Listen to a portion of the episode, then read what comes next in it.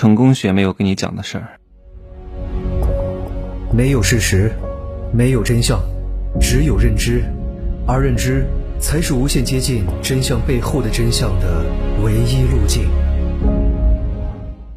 Hello，大家好，我是真奇学长。这两天呢，我都在参加一个活动，刚刚结束第一天的活动的流程。哎呀，明天又是从早上九点到晚上十点多。很辛苦啊，我我只有抽空去把一些该做的事情要做了，利用一切画碎片的时间，因为我每天都有固定的流程，这些流程我都必须要履行完。比如说中午可能。他们这个活动中午有两个小时吃饭的时间，但是我为了完成我的一些工作和运动的一些任务，可能这个午饭我就随便吃一下，或者吃个什么蛋白粉。我一天必须要完成所有的事情，日拱一卒，不期速成啊！这就是我为什么能够一条音频就二十分钟能卖十万块钱的原因就在这里，就是你所有看到的果，都是。别人前期巨大的因的累积，量变到质变的这个过程，你一定要有，很可能是一年，很可能是两年，很可能是五年，很可能是十年。你要知道，其实你努力一下不是那么难的，难的是长期坚持在没有回报的情况下依然很努力。当你到那个临界点的时候，自然会给你回报。但是，我想跟各位讲一句哈。很多这种成功学的课程，包括各种各样励志课、心灵鸡汤课、什么灵修课，都告诉你努力可以成功的，努力是不可以成功的。我告诉各位，特别是成功学为什么这么受中下阶层的人的欢迎？因为中下阶层他没有资格去做选择，他更没有运气，你懂吗？他都没有选择，哪来的运气啊？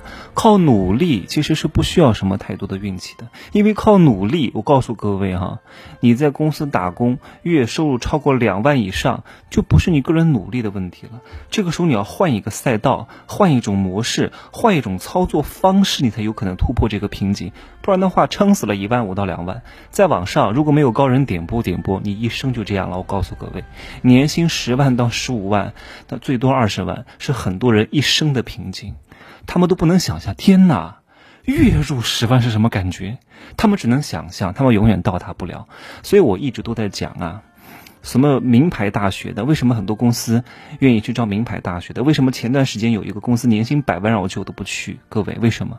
因为你明白吗？你是做高管，你在别家公司做高管，你不是联合创始人，你所有的工作哈。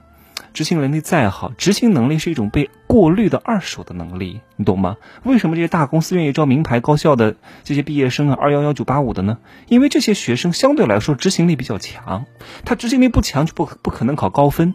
你执行力强，反复去做各种各样的试题、题海战术，勤奋努力，熬夜通宵，挑灯夜读，悬梁锥刺股，你是可以考到还不错的成绩的。这就是执行力的一种表现。所以很多人连执行力都不具备，那就被淘汰了呗。再往。上这个能力，真的就不是执行力的问题了。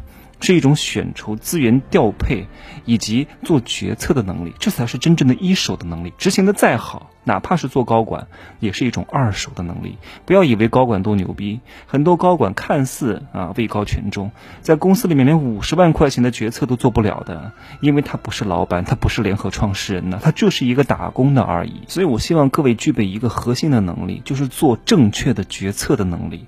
一旦正确的决策做对了，接下来轻轻的努力一。一点点，真的能赚很多钱。我不知道，因为我们的圈子不同，我真的看过很多人赚了很多钱，年纪轻轻的九八年就已经财务自由了呀。为什么？是因为努力吗？各位，比他努力的人多了去了呢。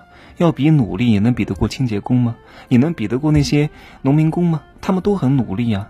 因为这个小姑娘同样的努力，放在了一个更好的赛道，这个赛道具备非常好的前景性，你懂吗？这个可能是他无意间选择的，这也是运气的一种成分啊。因为我我很清楚，他可能不具备做正确决策的能力，是好运气找上了他。就像你的父母那波人，他们当时是因为他们有正确的决策买了房，然后房价翻了十倍吗？也不是吧，就是刚好要买。正好有钱就买了，结果就挣钱了，是好运气找上他。大量的人挣钱不靠努力的，就是靠运气。当你理解为理解完这一层意思之后，你会发现，成功学也只有底层人士能听听。今天好好努力，一定干就一定能成功的，谁告诉你的呀？有些话不好戳破的，有些梦就给那些不懂的人去做吧。啊，当然有这个梦也比没有梦好，至少你有奋斗的动力，至少你的执行力还强一点，你至少有翻身农奴把歌唱这个。鲤鱼跃龙门的这个这个这个期许和愿望也是好的呀，总比什么都没有要好很多吧？你看看那些娱乐圈的明星为什么这么迷信啊？又是搞这个小鬼啊，又是拜那个佛，又是修什么狐仙，你懂吗？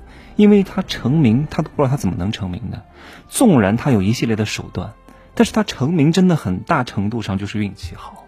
很多人怎么操作，同样的流程再复制一遍，同样的营销手法，同样的热点再出一遍，同样的戏再演一遍，他就不能成。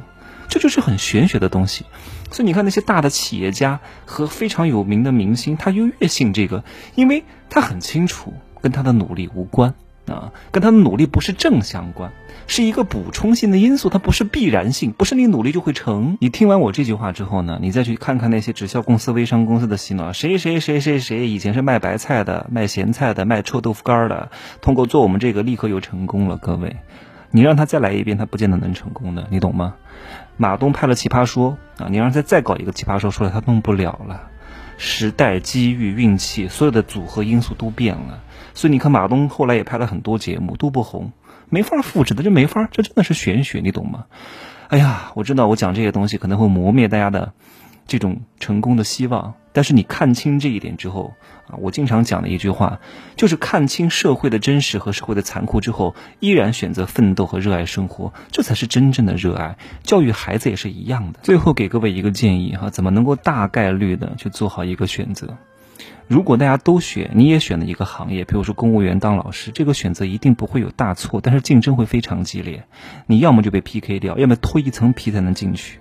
但是你进去之后呢，你的同事。也是你的竞争者，他们也是脱了一层皮进来的，这意味着你以后的晋升难度会很大，因为都很厉害呀，内卷化非常严重啊，得脱好几层皮呀。好，那还有一条路，就是大家都不选的，大概率是现在发展的不怎么样的，但是相对来说也不会有什么太多竞争的。好，就算是这样，它不是大概率不好吗？但是也会有一些漏网之鱼被错杀的，未来会越来越好的。各位，就像当时的直播，其实之前直播不就是另外一种形式的电视购物吗？换汤不换药，真的。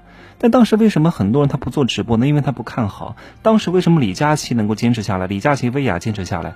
他们俩是最牛的吗？讲的最好的吗？不会。我见过很多电视购物的节目主持人，嘴皮子更溜。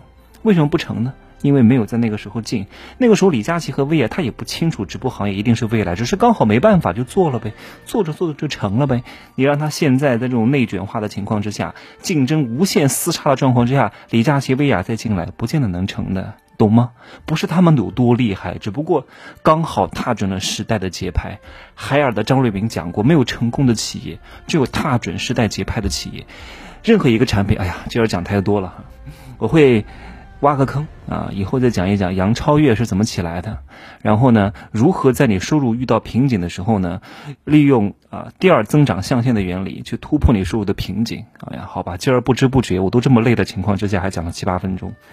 哎呀，就说这么多吧，各位啊，一起变美变有钱啊，真正的有钱，真正的变美，好吧？可以加我的微信，真奇学长的拼音首字母加一二三零，备注喜马拉雅，通过概率更高。再见。